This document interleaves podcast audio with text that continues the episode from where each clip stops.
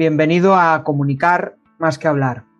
Soy Jesús Pérez y mi objetivo es facilitarte las herramientas necesarias para que puedas comunicar de una manera clara y provocar una reacción positiva en tu audiencia. Apúntate en el grupo de Telegram y disfruta de una masterclass mensual sobre los temas que tú elijas. Ya están abiertas las votaciones.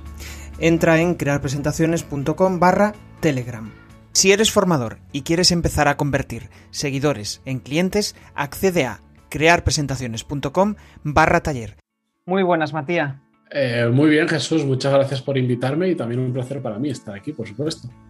Bueno, pues yo, para los que no te conozcan, yo soy muy fan de Matías, llevo siguiéndolo casi tres años a través del podcast de desarrollo profesional. Mm, para mí fue un empujón importante a, la hora de enfocar mi, carrera profesional y, en aquel momento pues fue un descubrimiento. Estaba en, una fase de, empaparme de contenido, de, conocer nuevas reglas, nuevos métodos y, él me ayudó en, ese aspecto. Matías es consultor, eh, además de eso, pues también trabaja con, con, The Power MBA, con lo cual pues tiene un bagaje impresionante y hoy vamos a aprender un montón de, él. Una de las primeras cuestiones que siempre me gusta plantear eh, a, mis invitados, Matías, es em, realmente qué ha sucedido para, para, que estés donde estás ahora, ¿no? ¿Cuáles esas cuestiones que, han marcado tu carrera? ¿Cuánto, ¿cuánto, tiempo, me, ¿cuánto tiempo me das? Bueno, eh, mm, vamos a dejarlo abierto y, después vamos ajustando en función de... Venga, lo, que nos quieras contar. Voy a tratar de sintetizar bastante, porque si no nos tiramos aquí cuatro horas, que a mí me gusta hablar mucho. Eh, bueno, para contarte dónde estoy, eh, empiezo contándote dónde estoy y después, si quieres, empiezo al principio y muy rápido hago en un minuto un, un paso por mi vida profesional. Yo ahora mismo soy un híbrido. Yo me autodenomino un híbrido, al igual que los motores híbridos tienen una parte de gasolina y una parte eléctrica, pues yo, por un lado, tengo mi propio negocio y por el otro lado, trabajo para una empresa como bien ha dicho, es de Power MBA, donde eh, lidero el área de producto, creo los nuevos productos formativos junto con un equipo muy grande. Eso es lo que hago hoy en día. Yo por mi cuenta, aparte, pues como bien has dicho, tengo el podcast y también tengo mi propia formación. ¿Y cómo he llegado hasta ahí? Hombre, pues el, camino ha sido turbulento, mejor dicho, ha sido emocionante. He tenido que cambiar muchas cosas en mi vida porque yo tengo, literalmente no aquí, pero tengo un título colgado que pone arquitecto que evidentemente no tiene nada que ver con lo que hago hoy en día relacionado con el desarrollo profesional, con la formación, etcétera, etcétera. Desde mm, ese punto que me licencié en arquitectura, que terminé la carrera y donde estoy hoy, pues he pasado por situaciones muy diferentes, desde eh, ser puramente emprendedor con más ilusión que conocimiento y darme unas cuantas castañas, pues cometiendo todos los errores típicos de los emprendedores que no tienen ni idea. Eso lo he hecho yo aprendí mucho también. Em, he pasado también por la empresa privada, trabajando única y exclusivamente para otros, sin, sin hacer nada más por mi cuenta. Eh, digamos, después de esa fase de emprendimiento, yo me metí mucho en el mundo de los negocios, tuve ya claro que no quería volver a la arquitectura, o si volviera a la arquitectura era desde una perspectiva más de negocio que de arquitecto, como se concibe arquitecto en España, que en otros países es diferente. Em, cuando me di estas castañas emprendiendo, eh, pues tuve que trabajar para otro porque se me acababa el dinero y sobre todo se me acabó la motivación para seguir empujando eh, durante tanto tiempo y empecé a gestionar la expansión de una cadena de restaurantes que en ese momento pues acababa de nacer, era casi una startup pero con cierta, con una ambición importante, eh, con una capacidad de recursos económicos y de personas también importante, era una startup que empiezan dos amigos, partía de una empresa previa muy grande. Ahí estuve tres años y, ya durante la etapa en la que estaba en esa empresa, pues yo empecé con mucha ilusión, me gustó mucho, aprendí muchísimo, pero al final hay algo que yo tenía dentro que decía, yo quiero tener algo mío, algo, no, no sé qué, pero quiero algo mío. Y ahí empecé a hacer, en paralelo a ese trabajo, empecé a hacer el podcast de desarrollo profesional. Empecé haciendo un episodio a la semana como, como, un hobby, me fui dando cuenta que funcionaba, si subía más episodios funcionaba mejor, si sintetizaba en menos tiempo y hacía episodios funcionaba mejor, entonces le di una vueltita, cambiaste un poco la temática, porque al principio hablaba mucho de emprender y poco a poco fui transicionando al desarrollo profesional, que era lo que a la gente más le gustaba y a mí es un tema que me apasiona y que lo vivo, lo experimento, lo sufro todos los días de mi vida. Y cuando dejé de trabajar en esa empresa, en lugar de ponerme a buscar en otra empresa algo, pues dije, mm, lo que voy a hacer es, mm, voy a intentar monetizar el podcast, ya, ya, tenía cierta audiencia y entonces dije, voy a intentar monetizarlo. ¿Cómo? Voy a crear cursos. Yo hablo de desarrollo profesional, entonces voy a Em, crear cursos sobre desarrollo profesional. En ese momento empecé a crear eh, un MBA propio. Yo, yo, había estudiado un MBA en todo ese transcurso para, digamos, cambiar mi carrera profesional y poder meterme en el mundo de los negocios con sus cosas buenas y sus cosas malas y dije voy a quitar las malas, voy a dejar las buenas y voy a hacer mi propio MBA. Así empecé, después esos cursos se han ido transicionando a algo más concreto y a un tema de, de, habilidades, de core skills, que de hecho es así como se llama, Y, por suerte me, empezó a funcionar bien, bien, bien, empecé a ganar más dinero que cuando estaba trabajando para otro, pero me encontré con un problema que jamás me había imaginado, que era, era un negocio diseñado y creado por, por la ambición que tenía en ese momento de un negocio de una persona y trabajaba desde casa, solo, todos los puñeteros días. Y me di cuenta de que no era mi forma de trabajar, que no era feliz haciendo eso. Mm, podía vivir bien con ello, pero no era feliz. De hecho, no era, era yo creo que de las etapas de mi vida donde menos feliz he sido. Y entonces eh, decidí que necesitaba buscar algo que, que, me, que, me, diera es la oportunidad de pues, pues, quitarme ese problema de en medio, que era, pues voy a buscar una empresa que sea compatible con mi estilo de vida, es decir, que yo pueda seguir manteniendo mi negocio, eh, pero a la vez donde yo pueda aportar mucho con la experiencia de estos años y, que me dé lo que a mí me falta, que es la, la vidilla de trabajar en un equipo, tener gente a tu alrededor, tener retos diferentes. Al final mi negocio era sota, caballo y rey, repetir, repetir, repetir, repetir, y estaba aburrido. Y ahí en esa búsqueda que duró más o menos un año, pues encontré la horma de mi zapato, encontré, encontré mi media naranja profesional, que es de Power MBA. Empecé de forma puntual creando contenido, creando un programa para ellos, el de marketing digital, y y hace poco, eh, o sea, en ese momento, pues yo era como una, era un agente externo de ellos, era un, como yo les facturaba, no pertene aunque la realidad es que por implicación en horas era parte de la empresa, eh, hasta hace relativamente poco no me he unido, digamos, a formar parte de la plantilla en la empresa y desde entonces además no solo hago programas, sino que lidero todo el área de producto con un equipo de 15 personas. Y ese es el punto a día de hoy donde estamos ahora mismo. Interesante, la verdad es que, bueno, pues em, transmites pasión en todo ese transcurso y, no, es, no es para menos, ¿no? Joder, es que hacer eso sin pasión. Claro. bueno, escucharéis a mi niña por aquí, es eh, un ruido inevitable no pasa nada, igual te, igual te supero yo, igual te supero yo con el llanto de, un par de mellizos. sí, es un reto. Pues en, este aspecto sí que me, parece increíble eh, cómo has conseguido trasladar esa idea, ¿no? Que era, pues voy a, voy a empezar con un podcast y lo has convertido en un negocio. ¿Cuál crees que ha sido la, clave principal para eso, para, para que realmente pasara de ser una mera idea a realmente empezar a monetizar? Bueno, em, tener, por supuesto, una audiencia y saber crear un producto que encaja con las necesidades de la audiencia. es tan simple, tan simple y tan difícil como ello, no tiene mucho más misterio. Es como si tú le, si tú le intentas vender un coche a alguien que solo quiere ir en bicicleta, pues, eh, pues lo tienes complicado, pero si le intentas vender un, coche a alguien que está buscando un coche, pues tienes más posibilidades de que al final eh, pues, pues te pueda comprar el coche, ¿no? Pues es exactamente lo mismo. Yo tenía ya una audiencia, yo el podcast eh, genera un efecto que es maravilloso, que que es la, cercanía con la gente. Al final, la gente que me escucha en el podcast, pues me, escucha durante un periodo determinado de tiempo. Hay gente que ya desde el principio, hay gente que te escucha durante tres meses porque tiene un problema concreto y después o cambia circunstancia en su vida y te deja de escuchar, pero durante ese tiempo es eh, el consumo, yo también soy consumidor de podcast, suele ser bastante compulsivo y además eh, yo tengo muchísimo contenido. Hoy en día, cuando estamos grabando esto, llevo más de mil episodios, para que te hagas una idea. Entonces, em, se genera una cercanía y sobre todo se genera una confianza, porque al final yo lo que vendo es lo que cuento en el podcast, pero llevado cuatro o cinco niveles más allá. Entonces, ¿te gusta lo que hago en el podcast? ¿Lo vas aplicando en tu trabajo? ¿Te va funcionando? Pues imagínate si, si además pasas a, la parte de la formación. Es, tan simple como eso. En, otros modelos de negocio, pues igual me costaría mucho más, pero en esto es que la transición es, es muy sencilla porque al final em, yo con el podcast lo que estoy dando es una parte gratuita de, de mi contenido de pago, que son los cursos.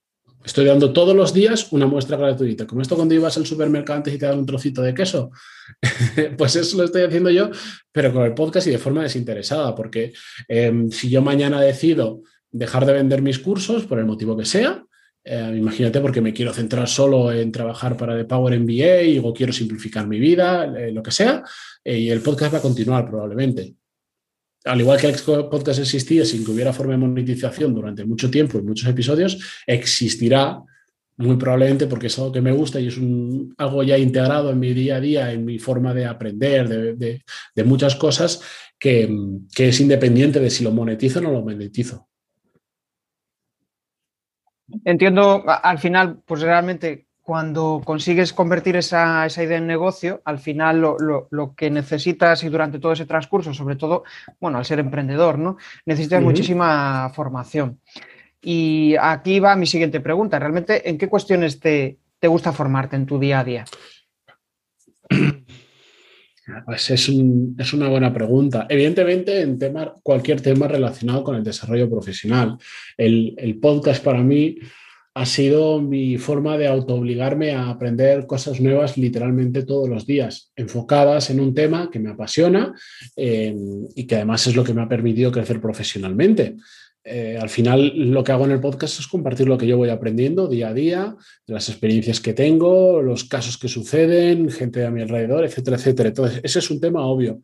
Y después hay temas eh, que me interesan mucho, que no tienen nada que ver con lo que hago, y que suelo consumir bastante contenido, pero no, no solo contenido de entretenimiento, sino contenido porque me formo en ello y porque, porque me interesa y voy con rifle de francotirador a aprender. Puede ser, por ejemplo, me, últimamente me fascina desde los... Siempre me ha gustado el mundo del motor, pero desde los últimos dos, tres años me fascina eh, lo que está sucediendo con los motores eléctricos, por ejemplo, de los coches eléctricos. Entonces, más allá de, una, de, seguir los vídeos de una determinada marca que lo está petando y no sé qué, eh, me, gusta interesarme el, por qué ha sido una revolución desde la vista del punto de los negocios, desde la ingeniería, y me formo en ello.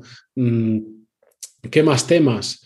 Ah, ¿Qué te podría decir? Eh, me gusta bastante el tema de la cocina, por ejemplo y mm, aunque la practico menos de lo que debería, eh, muchas veces pues es que soy una persona curiosa en general, bastante curiosa. Entonces, temas que me llaman la atención o que me gustan, al final muchas veces los estudio, no como en la universidad de empollarme de memoria, pero de hecho yo creo que paso más horas estudiando ahora que cuando estaba en la universidad, porque me interesan cosas y me pongo a leer, a devorar libros, a devorar páginas, a devorar vídeos eh, como, un loco, la verdad. Y también le meto, le estoy metiendo bastante ahora por un tema profesional al inglés, por ejemplo. Y no sé qué más, es que hay realmente tantos temas que me gustan que no es una cosa súper concreta, concreta que diga ahora me estoy formando en esto exactamente, es que al final yo digo, voy con rifle francotirador, pues cuando empecé el podcast tuve que formarme en cómo hacer un podcast, en la parte técnica. Mm, después tuve que formarme en cómo hacerlo crecer. Ahora estoy en, un tema más de email marketing, por ejemplo, dándole mucha caña, etcétera, etcétera. Antes de comenzar la entrevista te decía que, que había hecho experimentos en modo hardcore de temas de creación de contenido más allá del podcast por ejemplo. Entonces, cuando voy haciendo, teniendo necesidades concretas, pues entonces apunto con el rifle francotirador y me pongo a formarme mucho sobre ese tema. Ahora, como una de mis responsabilidades dentro de Power MBA es la gestión del equipo, de producto, pues estoy dándole duro a tema de, de liderazgo, por ejemplo de trabajar con personas. Una cosa es trabajar tú solo, otra cosa es tener un equipo de 15 personas eh, bajo tuya en diferentes proyectos, en un entorno de una empresa que crece muy rápido, muy cambiante, muy estresante, pues ahora estoy bastante puesto en todos estos temas. Fenomenal. La verdad es que me siento muy identificado eh, contigo en el aspecto de eso, de la variedad, ¿no? Pues yo, por ejemplo, por las noches muchas veces eh, mm, veo vídeos de, montajes de, un coche, por ejemplo, o no sé, me, relaja, me parece curioso, ¿no? Y, coincido contigo, en, me encanta mucho el mundo Tesla y todo lo relacionado con lo, eléctrico. Y para nada soy ingeniero ni nada relacionado, pero sí soy, curioso y también me gusta, pues, eh, eh, soy aficionado al canal Cocina y me gusta ver los vídeos de cómo se hace el pimentón. O, bueno, eh, eso es, algo que yo creo que em, va, en, función de, lo curioso que seas. ¿no? Y, al final la curiosidad nos lleva a, plantearnos muchísimas eh, cuestiones, ¿no? Em, como por ejemplo, mm, hay cuestiones que no nos gusta para nada formarnos, que al final pues, son eh, aquellos temas que decimos, pues esto es que no se me da nada bien, ¿no? Y ahí estamos muchas veces en el dilema de lo del ego, no lo del ego. Mm, ¿Tú qué sueles hacer en, ese aspecto? Cuando hay algo que no te gusta, eh, formarte en ello y igual tienes que saber un mínimo, pero ¿qué, prefieres? ¿Ir acompañado? ¿Delegarlo? Eh, ¿qué, decisión sueles tomar cuando hay algo así? Bueno, depende muchísimo de las circunstancias y las necesidades que tenga, la urgencia que tenga esa tarea o ese proyecto que tienes que delegar. Yo, yo en general, antes que delegar, intento entender cómo funciona, aunque no me haga un maestro de lo que estoy haciendo, saber cómo funciona para a la hora de delegar poder delegarlo bien. Si no vas completamente a ciegas y, ya puedes tener una buena persona que has delegado, porque si no te la pueden liar bastante fácil. Em, pero bueno, yo en, en general ya, ya he aprendido que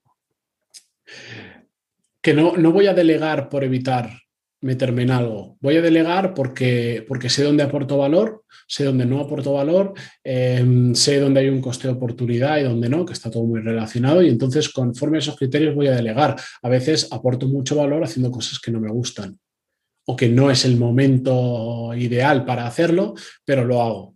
Al final, Em, en un mundo idílico, el 100% de las tareas que hacemos, eh, el 100% del tiempo que estamos trabajando se lo dedicamos a cosas que nos gustan, pero no vivimos en ese mundo idílico. Siempre hay pequeñitos detalles, más grandes o más pequeños, que, de cosas, de tareas o proyectos que no nos gustan, pero yo ya, ya, ya he superado la fase de decir, oh, es que como no me gusta lo voy a delegar, pero normalmente no suele salir bien. Si lo delego es porque yo puedo aportar más valor en otro sitio o porque hay otra persona que en eso puede aportar más valor que yo y yo no soy el mejor en eso y tenemos otra persona que lo hace mejor, pues entonces lo delego o se lo le paso el testigo.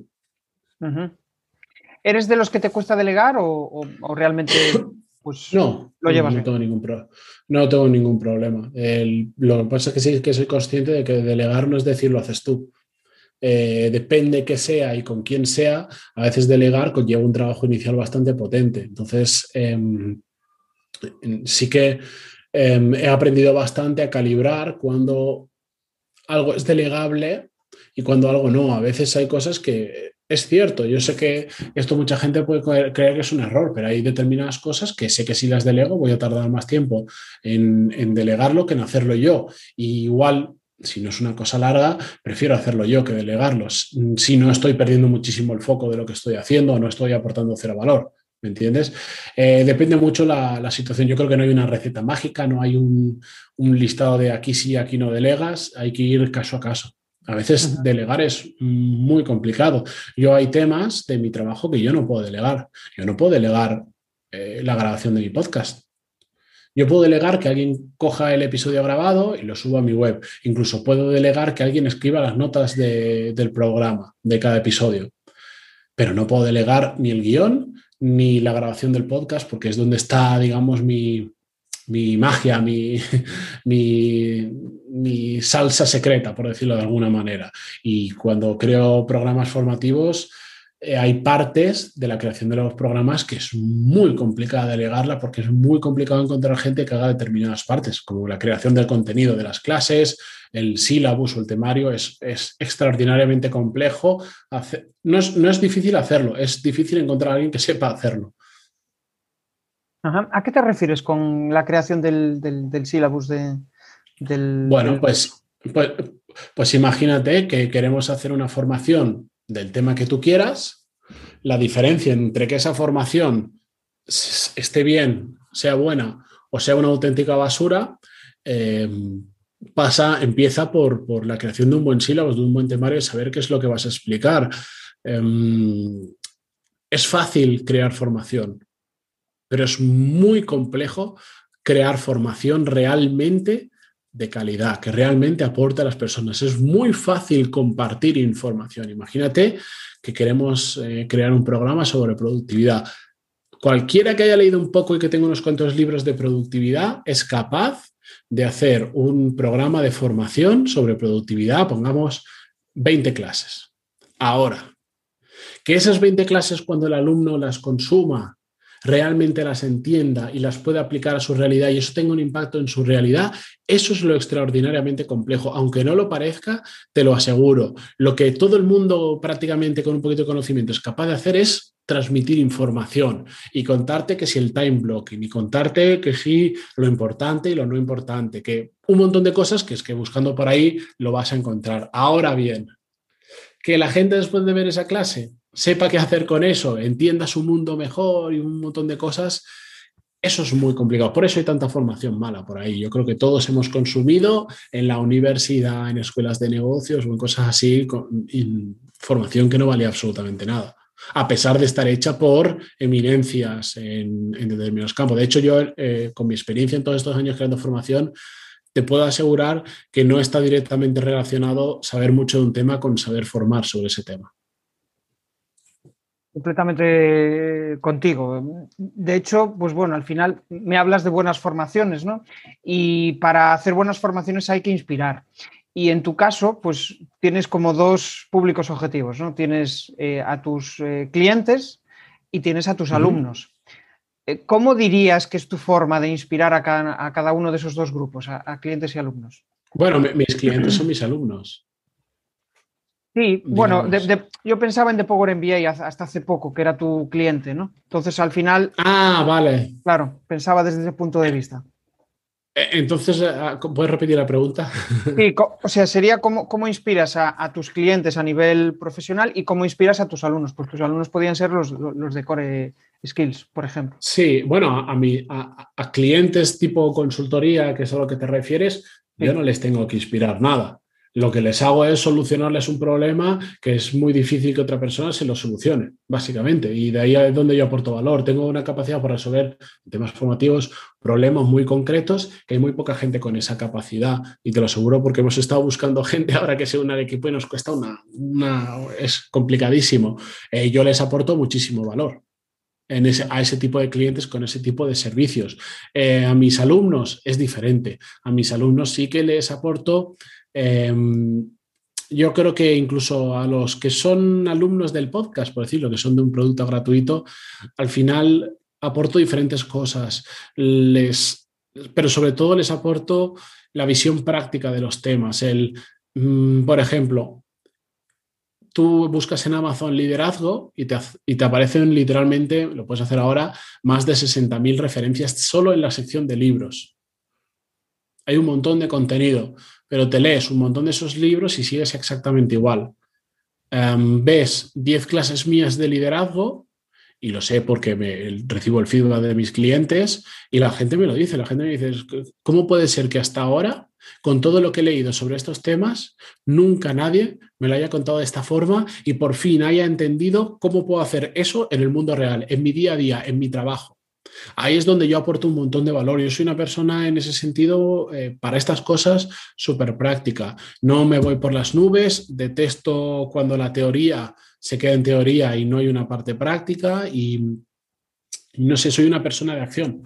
Entonces, la forma en la que yo formo es eso, es pasando a la acción. Si vamos a hablar de temas de liderazgo, vamos a hablar, no vamos a hablar de estilos de liderazgo como una serie de 14 estilos diferentes y cuál eres tú, que al final dices, muy bien, pues yo me identifico con este estilo de liderazgo. ¿Qué te ha aportado eso en la vida real? Nada. ¿Qué hago yo ahora con eso? Nada. Cuando yo hablo de temas de liderazgo, yo te digo, ¿cómo, cómo podemos afrontar esta situación cuando tienes un problema con, em, con alguien de tu equipo? Cuando quieres em, que todo tu equipo se una y trabaje en piña, no sé cuánto, cosas concretas que tú puedes decir, ah, esa situación me pasa a mí, a ver cómo lo resuelve él. Yo en, en eso es donde aporto muchísimo valor y por supuesto, em, aunque sea un ejercicio de ego, utilizo mucho mi ejemplo para inspirar a gente que, como yo en su día, pues estaba un poco perdida profesionalmente y, un poco convulsa, decir, uff, ¿hacia dónde tiro?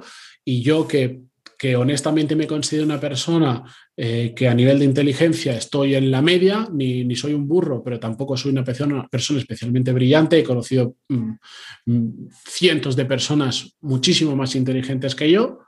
Y a pesar de todo eso, he sido capaz de revertir la situación en la que estaba y hoy en día ganarme muy bien la vida profesionalmente, no solo a nivel económico, sino a nivel de poder elegir, de tener oportunidades, de si mañana quiero cambiar trabajo, literalmente me están esperando. Entonces, yo, yo comparto mucho esa experiencia, te decía, no por un ejercicio de ego, aunque igual alguien lo ve así, sino para demostrar a la gente que realmente se puede, que si sabes tocar las teclas o apretar las palancas adecuadas, profesionalmente te puede ir muy bien, independientemente de tu coeficiente intelectual, independientemente de si tu familia tiene dinero o no, de si tienes enchufes, de si has estudiado en Harvard o en el instituto de tu pueblo, básicamente. Y así, ahí es donde yo creo que, aporto muchísimo valor a, mis alumnos y es el feedback también que recibo, que al final...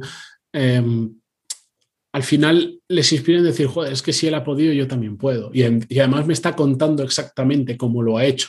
Y, me está contando cómo lo puedo adaptar yo a mi trabajo. Y ahí es entonces donde, donde conecto mucho con los alumnos. Mm. Me parece clave mm, realmente ese antes y después ¿no? que consigues con, tus alumnos. Yo creo que es mm, un valor, vamos, eh, primordial. Vamos avanzando, poco a poco te vamos, hemos, hemos conocido un poco pues eh, de dónde vienes, a dónde has llegado y, cómo consigues inspirar a, la gente con la que trabajas. ¿no? Y ahora me gustaría entrar en un apartado pues, más enfocado a la comunicación y, a las presentaciones. Y ahí pues sí que me gustaría preguntarte, pues mm, al final, mm, ¿qué significa para ti una presentación? ¿En qué estás pensando cuando te digo, eh, oye, mm, tengo que hacer una presentación? ¿En qué estarías, qué pasa por tu mente? Me entra un escalofrío. porque, porque he visto a tanta gente perder el tiempo en cosas no importantes. Mm, hace mucho que cambié el chip y no pienso en tengo que hacer una presentación. Lo que pienso es, tengo que contar, tengo que contar algo, lo que sea, un nuevo proyecto en el que nos vamos a meter, cambios que vamos a hacer, etcétera, etcétera. ¿Cuál es la mejor forma de de, contarlo, que la gente lo entienda y que con eso podamos seguir avanzando. A veces eso se traduce en una presentación al uso que puede ser un PowerPoint, a veces se traduce en una charla, a veces se traduce en un taller todos juntos haciendo una serie de ejercicios o compartiendo una serie de ideas, eh, depende. Igual he sido un poco ambiguo, pero como sé que ahora me vas a, tirar más preguntas, si quieres vamos focalizando. Sí, sí, sí, no. Eh, o sea, es, realmente una presentación así como la palabra lo dice, pues puede ser muchas cosas, ¿no? Pero bueno, al final lo que quiero extraer es la esencia, ¿no? Lo que realmente significa para ti, porque hay muchas personas que, por ejemplo, la presentación es el propio PowerPoint y no, no hay más, ¿no? Pero al final la, presentación pues es el, acto de comunicar algo y, dar a conocer algo, ¿no? Entonces, pues a veces hay como El PowerPoint, el PowerPoint es una herramienta que en determinados casos te puede ayudar a comunicar mejor lo que quieres transmitir. En una gran mayoría de casos, lo único que hace es distraerte de lo importante. Correcto. Pues realmente, si ahora nos ponemos en la situación de que tienes que hacer una, una formación y, y tienes que pensar en tienes que pensar hacia atrás y, reflexionar sobre cuáles son los el método o las fases que tú haces casi siempre para hacer esa formación, ¿no? Pues desde el boceto de la idea hasta el guion y después, pues, si lo mm. acompañas con algún contenido, ¿no? ¿Cuál sería ese transcurso, esos cuatro o cinco pasos que utilizas siempre? Eh, ¿Hablamos de un, de un proceso de toda la formación o de una clase puntual? Pues mira, mm, de una clase y de una formación completa. Imagínate que sea una formación. Te lo, te lo, cambio de orden. Hacemos una formación completa y termino en la clase específica. Me parece Así bailado, ¿vale? Eh, normalmente, yo siempre que hago cualquier formación, parto de, de dibujar el sílabus o el temario. ¿Vale? Empiezo por ahí y eso lo hago a través de un proceso pues, de brainstorming, de, búsqueda, de research, como lo quieras llamar. Decir, oye, vamos a hablar sobre mm, este tema. Y yo pues me busco toda la información a vida y por haber, la junto con toda mi experiencia en una sesión de brainstorming, cosas que se van ocurriendo y al final saco pues un listado de decenas y cientos de puntos diferentes y a partir de ahí empiezo a buscarle un orden que me permita todas esas ideas comunicarlas de, la manera más práctica y para el alumno. Me, pongo desde la perspectiva del alumno y decir, si yo quiero aprender de productividad, ¿qué me quiero llevar? Quiero, em, quiero saber dónde poner el foco, quiero saber cómo organizar mi día a día, quiero saber eh, qué herramientas puedo usar, cuándo me conviene hacer una cosa, cuándo me conviene hacer otra. Hay, hay miles de técnicas, ¿cuál me conviene más? a mí de metodologías, ¿cuál me conviene más? Lo veo desde la perspectiva del alumno. Entonces, toda esa información le doy un orden concreto que es el sílabus o el temario, ¿vale? Donde yo no entro ahí, yo no me siento a hacer una clase. Hago el sílabus entero, que pueden ser literalmente 200 o 300 clases o 400 en algunos casos. Em, donde voy marcando, para mí los nombres de las clases son muy indicativos de lo que se va a ver en la clase y ya me voy marcando las ideas que quiero transmitir en cada una de las clases. Y cuando tengo eso validado y sé que es eso lo que quiero transmitir, entonces me pongo a hacer clase por clase. Y después, cuando vas haciendo clase por clase, pues de forma natural surge que dices, ahí va, estas dos clases las puedo fusionar en unas, o esto es una clase pues que no aporta tanto valor, la quito, o cuando estoy haciendo una clase digo, me he olvidado de este tema que es muy importante, lo voy a meter aquí, o lo voy a reforzar con un caso, con una entrevista, algo así. ¿Vale? Eh, y ese es el proceso que sigo, mm, por decir, research y brainstorming, syllabus y creación de clases, esos tres puntos. Después, cuando ya bajo y aterrizo al barro puro, que es crear una clase, claro que voy a hablar, por ejemplo, de cuándo, y pongamos una clase real, eh, cuándo utilizar eh, performance marketing y, o inbound marketing. Vale, pues cuando ya estoy haciendo esa clase, hago un poco un proceso similar de forma sin ningún tipo de ataduras, pienso en todos los temas que quiero hablar sobre esa clase, de forma desordenada, me da exactamente igual, veo relación que puede tener con otras clases, pum, pum, pum, y al final pues hago un esquema de las dos, tres partes de esa clase que son, que al final cumplen de qué objetivo quiero, quiero transmitir en esta clase. Yo siempre que empiezo una clase pienso en qué quiero que se lleve el alumno de esto, qué le quiero contar. O sea, que ¿Qué, es lo esencial? Si lo tengo que resumir todo en dos o tres puntos, ¿qué sería? Mm, aquí sí, aquí no, ventajas, inconvenientes o ejemplos. Vale, pues a partir de eso, entonces voy haciendo la clase. Y para hacer la clase, em, perdón, varía muchísimo. A veces hay clases que, que, directamente domino tanto el tema y me gusta tanto que es que ni me preparo guion, digo, a grabar. ¿Vale? Y nos ponemos a grabar, lo grabo yo o lo graba otra persona, depende del caso. Y otras veces, eh, a mí como me funciona muy bien es, yo pienso mejor, no sé por qué, em, de pie. Y pienso mejor en voz alta que escribiendo. Se me da mejor hablar que escribir. Entonces, muchas veces, pues eh, si, si, te pasas por la oficina y estoy justo creando una clase, probablemente me vas a dar dando vueltas, andando como un loco y hablando solo. Porque lo que hago es ir contándome el tema digo, vale, voy a hablarle sobre este tema, sobre el time blocking a una persona que yo, yo en mi cabeza me creo una conversación y digo, ha venido Jesús y me ha preguntado, oye, ¿eso del time blocking qué es?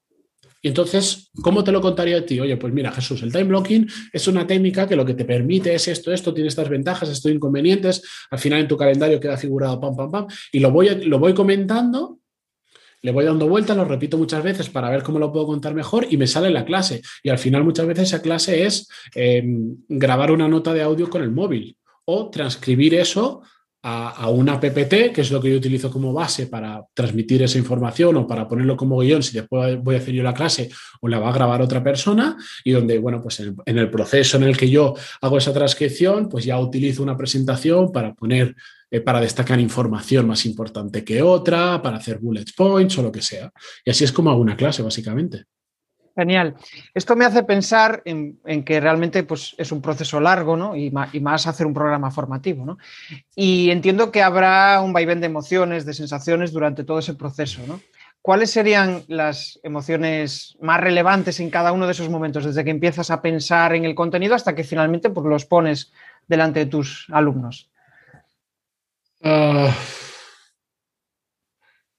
no lo sé, no, no, no, te, diría que hay una variabilidad alta de emociones por estar en una etapa u otra de la creación. Evidentemente, yo creo que siempre al principio en la parte del sílabus, en la parte que estás pariendo el, germen del programa, tiene la emoción de decir, todo lo que quiero hablar, a ver cómo condenso esto en un programa que no dure cuatro años. Em, y tiene eso y después en una fase más rutinaria, más regular, más estable, que es la de la creación del contenido. Y por supuesto, también una etapa emocionante cuando lo estás terminando y dices, por fin, después de año y medio de trabajar en este proyecto, lo estoy terminando. Lo que pasa es que después eh, te, alegras por el hecho de, ver de, ver parir la criatura, por decirlo de alguna manera, pero a la vez sabes, sabes que al día siguiente vas, a volverte a la clase 1 y decir, ¿qué puedo mejorar por aquí? Porque la formación precisamente o por lo menos como yo la concibo y como la concebimos en The Power MBA, no es, un, es una cosa que la tenemos que estar actualizando constantemente, porque cambia, el, por ejemplo, el programa de marketing digital, que lo hice yo en The Power MBA, junto con Víctor Rodado, con Borja y con el resto del equipo, eh, el marketing especialmente es un tema que cambia mucho, porque las herramientas se actualizan, porque surgen nuevas técnicas, nuevas estrategias. Entonces es un programa que yo nunca he terminado.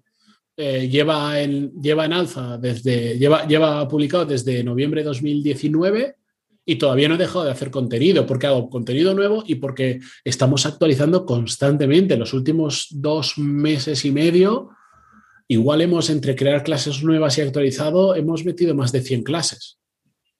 ¿Sabes? Eh, hay que estar ahí constantemente. Entonces, al final es, eh, funciona así. Sin lugar a duda. Sí, sí, sí, es un trabajo constante. Y de hecho, mm. Mm, esto me hace pensar, ¿no? Al final, mm, tú imagínate que has acabado ese plan formativo y ya estás en la clase, ¿no? Y al final, pues cada uno tiene sus truquillos para captar la atención del alumno. Entiendo que tú eh, lo tendrás en cuenta en el plan formativo de cada clase, pero eh, pues siempre usarás algún, alguna forma de poder captar la atención, porque además en el online es vital, ¿no? Mantener la, atención siempre arriba para, para, que la clase discurra mm, eh, enganchado con los alumnos, ¿no? Eh, cuéntanos, ¿alguna clave para, captar la, atención de los alumnos? Mira, voy a utilizar una, es el título de un episodio de mi podcast y además la frase que me dijo un amigo mío hace tiempo y que aplico en muchas cosas. Hay una técnica muy sencilla, empezar fuerte, terminar fuerte. Em, el online específicamente requiere que eso sea exagerado. Por eso normalmente, pues todas las formaciones que yo he hecho están, son, pues, si es en formato vídeo, por ejemplo, entre 10 y 15 minutos, que es un, tiempo eh, que es fácil retener la atención de la gente, pero, pero sobre todo haciendo formación de, haciendo, hablando, eh, haciendo formación de calidad, que la gente diga, no me quiero perder ni un minuto porque como, como me despisto un minuto voy a perder algo que puede ser súper importante, que, puedo aplicar o que me va a venir súper bien. Si consigues ese efecto, la gente pues em, mm, consume realmente de verdad eh, la formación que estás haciendo. Ve el vídeo entero, pero no solo el vídeo entero, lo, lo entiende y mientras tú estás hablando, esa persona está pensando en cómo aplicarlo o si se puede aplicar en su trabajo. Cuando haces eso, cuando ese efecto sucede, perdón, es cuando realmente funciona. Entonces yo estoy pensando constantemente en cómo convierto un tema que yo sé que un profesor tradicional haría de esto, le daría una chapa brutal al alumno, a una cosa que el mismo, exactamente el mismo puñetero tema, lo vea el alumno y diga, es la primera vez, mira que he escuchado hablar de este tema muchas veces, pero es la primera vez que lo entiendo y que lo sé aplicar a mi día a día. Eso es lo que yo busco en una clase. Es difícil, bueno, no es difícil, pero a la vez sí, no sé explicarlo. sí, sí, sí. Sí, es difícil. Desde mi punto de vista es, difícil. Pero la es simple, es aplicar el sentido común, pero ¿sabes lo que pasa? Pero, y perdona que te interrumpa, ah. em, que eh, hemos sido bombardeados durante toda nuestra vida con una forma de dar clases, que en una gran mayoría pues es aburrida, clase magistral, clases de una hora, dos, tres. Yo he tenido clases de cuatro horas en arquitectura seguidas. Pero, y, aunque no me gustaba esa forma de recibir clases, todos de una, por inercia, cuando nos dicen tienes que hacer una clase, tienes que dar una charla, tienes que no sé qué, todos tendemos a replicar ese modelo porque es el que hemos mamado desde que éramos pequeñitos hasta que hemos salido de la universidad. Y haces un máster tradicional y te aparece el mismo profesor que te da una clase, muchas veces online, de una hora a una hora y media. Y dices, pero, pero, pero, pero, pero estamos. Pero hay alguien que aplica el sentido común en esto. ¿Para que, ¿Por qué me haces una clase de una hora y media en internet, en un vídeo, que, yo tengo una pantalla aquí enorme, tengo una capacidad de distraerme brutal? Es que no funciona, porque en una hora y media es imposible. O sea, ya tienes que ser un mago de la formación para que consigas captar mi atención durante una hora y media. Es que es muy complicado. Tal cual.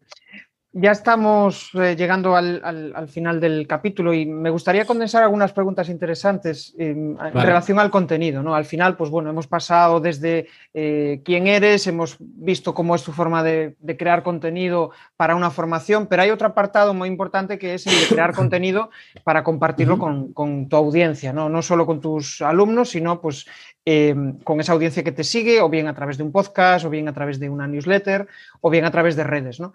Y al final uno de los objetivos principales de, todo eso es generar conversación. ¿Por qué crees que es tan importante generar la, conversación? Porque si eres capaz de generar una conversación, significa que hay alguien al otro lado con, con, ganas de hablar contigo porque le ha interesado de lo que estás hablando. Si creas contenido y generas cero conversación, lo más probable es que seas un rollo y nadie quiera hablar contigo. Es así de fácil y al final todo esto, la formación y todo esto va de, generar conversaciones con personas eh, porque significa que les estás aportando y quieren más. Sí. De hecho, pues eh, al final cuando generas contenido, em, mm. te voy a poner un ejemplo. Por, eh, yo de escuchar tu podcast, pues acabo teniendo admiración por, por, tu trabajo. Por... Entonces al final el, contenido... me voy a poner más rojo de lo que está. no, pero es la realidad, ¿no? Y al final el contenido genera como un vínculo especial y la gente pues te dice, ah, me encanta tu contenido eh, y, los que lo dicen de corazón, ¿no? Y, al final pues le está aportando algo, pues ha comido contigo, eh, igual ha cenado viendo un vídeo tuyo. ¿Por qué crees que hay ese, ese feeling, ese toque especial del contenido? Bueno, depende, depende también la persona de cómo se crea el contenido. ¿eh? Si, em, yo en mi caso, en el momento en que empecé el podcast, desde muy al inicio, decidí que cuando que, yo iba a presentarme en el podcast como soy. Evidentemente, pues la entradilla que hago, por ejemplo, pues pongo cierta entonación. Sinceramente no sé por qué, porque le quiero dar un poco de potencia al inicio y tal, pero al final, después, cuando pasa esa entradilla, ya empiezo a, ser, ya a hablar tal cual. Para mí era muy importante porque eh, porque yo podría hacer el mismo, yo cojo el mismo episodio, he hecho la prueba, ¿eh? nunca lo he publicado, pero hice la prueba una vez para demostrar solo a una persona. Yo ese mismo episodio que ya tenía publicado, lo cogí y fui haciendo cortes, mini cortes, ¿eh?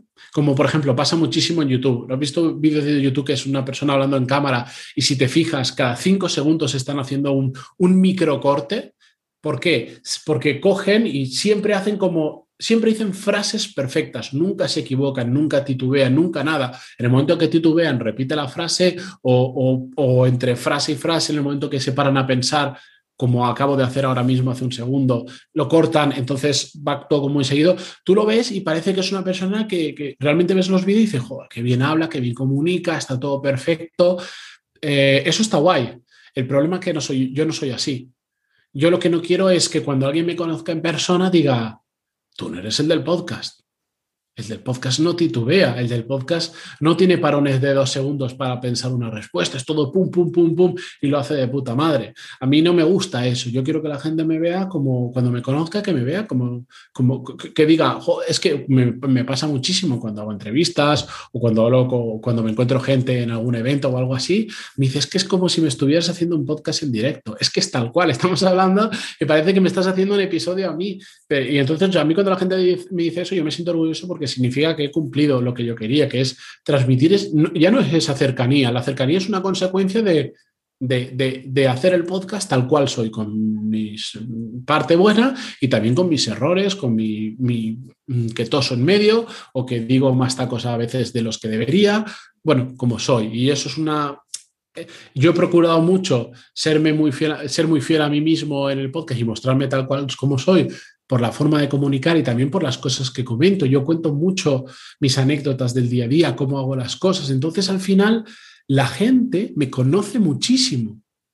La gente que me escucha todos los días, de una parte de mi vida, me conoce muchísimo. Y eso genera mucha cercanía. Yo podría hacer el mismo episodio y saltarme mm, el mismo podcast y saltarme muchas cosas y evitaría que determinadas áreas de mi vida se conocieran o otras las podría simular, pero como a, mí lo que me gusta es que muchas personas dicen, es que eso que te ha pasado a mí, a ti, también me pasa a mí. Y entonces ahí se crea una unión que, una, una conexión que es fantástica, una conexión que por cierto es unilateral, porque al final estoy yo hablando a mucha gente y, en, en, ese punto yo no tengo capacidad de escuchar a la gente. Lo que pasa es que yo pues sí que insto mucho a que la gente, pues oye, me envíe sus preguntas, sus dudas, me cuenten sus casos y yo dentro de la medida de lo que puedo, pues les ayudo por email y entonces ahí sí recibo feedback y ya genero la conversación que a mí me interesa y me gusta generar. Fenomenal. Sí, al final es una relación especial, ¿no? Lo, que tú dices. Y ya para terminar, que el tiempo se me va volando, la verdad. Ya Así soy yo que me enrollo, no te preocupes. No, no, no, yo encantado, yo encantado de, escucharte. Em, me gustaría que pensaras pues, en un profesional, ¿no? Una persona que em, es formador, está empezando a trabajar en el online, ya tiene un cierto bagaje en el mundo offline, mm, trabajando en presencial, pero quiere empezar a compartir contenido, quiere empezar a eh, trasladar sus cursos al online, pero no tiene ni idea. ¿Qué primer paso le dirías, le recomendarías? Mm, que se pare a pensar y piense las diferencias entre el mundo online y el offline. Uno, si el offline, la forma tradicional, es la que mejor ha funcionado hasta ahora. Y dos, cómo es la formación que a él le gustaría recibir online, olvidándose de absolutamente todo lo que hay hasta ahora, no cómo se hace. Yo, por ejemplo, es que no tenemos tiempo, pero, no, pero te lo digo en 10 segundos.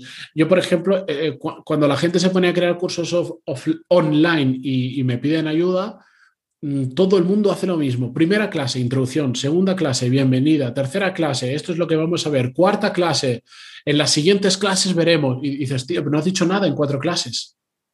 A la gente no le interesa eso, y menos online. Lo que pasa es que estamos acostumbrados a la formación presencial, es como que tenemos, entre comillas, barra libre de tiempo. Entonces, de hecho, es mucho más fácil hacer una clase de una hora que una clase de diez minutos. Porque en una hora pues, te puedes extender en determinadas cosas que, eh, que por ahí más o menos cualquiera lo puede hacer. Una buena clase en diez minutos significa que hay una síntesis enorme y eso es lo, difícil de hacer. Entonces, em, el consejo que yo le daría a una persona que se quiere trasladar al mundo de la formación online es lo que tú ya sabes contar offline en una clase de una hora, búscate la vida para contarlo en 10 minutos. Y mira a ver toda la paja que tienes que quitar para quedarte con lo importante. Ese es el, el mejor consejo. Eso es síntesis. Y eso es complicadísimo de encontrar gente que lo haga bien. Complicadísimo. Estoy en ese sector, busco constantemente gente para hacer crecer mi equipo y no vamos más rápido creando productos porque no encontramos personas con esa capacidad. Qué bueno, qué bueno. Yo es eh, una de las cuestiones que más me gusta trabajar cuando em, trabajo con las presentaciones de formadores, trabajar esa síntesis de realmente eh, reducir a lo mínimo esencial lo que, lo que el cliente eh, necesita, perdón, lo que tu alumno necesita, ¿no? Y es cierto, es, complejo. De hecho, yo creo que daría una conversación tremenda para, eh, o sea, para, un, para, una siguiente conversación poder hablar de, todo ese proceso de síntesis. Eh, ya para despedirnos, eh, Matías, eh, la verdad, se me ha pasado el tiempo volando. Quería agradecerte que, hayas venido a, compartir esta, esta, charla conmigo y con, y con la audiencia. Quiero, quiero, pedirte mm, de una forma muy breve, pues que nos, si quieres decirnos algo, alguna cuestión que quieras comentar y tus coordenadas al final, pues dónde te pueden localizar y, y dónde pueden contactar contigo.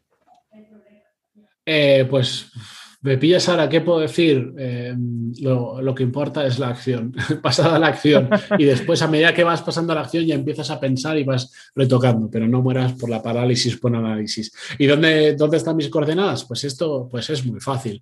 En Google ponéis Matías Pantaloni. Como creáis que suena en vuestra cabeza, Google os corregirá, no os preocupéis porque mi nombre y mi apellido son complejos em, y me encontraréis. Y si ponéis podcast desarrollo profesional, os saldrá el enlace a iTunes, Evox, a Spotify o en Spotify directamente por ahí desarrollo profesional y con toda la intención y alevosía del mundo, el logo del podcast es verde fosforito, se ve desde lejos y está hecho a posta para que sea fácilmente identificable. Y ahí, a partir de ahí, me vais a conocer y vais a saber todas las cosas que tengo, que ya he hablado mucho en el podcast, pero en, en esta entrevista, perdón, pero, pero la base de todo lo que hago principalmente y todo lo que tengo prácticamente hoy en día parte de ese podcast que es desarrollo profesional. No estuve muy inspirado en el título, pero es absolutamente claro de, lo, de, qué va. Fenomenal, pues nada, mm, un saludo, un saludo Matías, gracias por venir, seguro que nos encontraremos en, en alguna otra eh, charla, yo, bueno, yo encantado de que, de que vuelvas. si eres formador y quieres empezar a convertir seguidores en clientes, accede a crearpresentaciones.com barra taller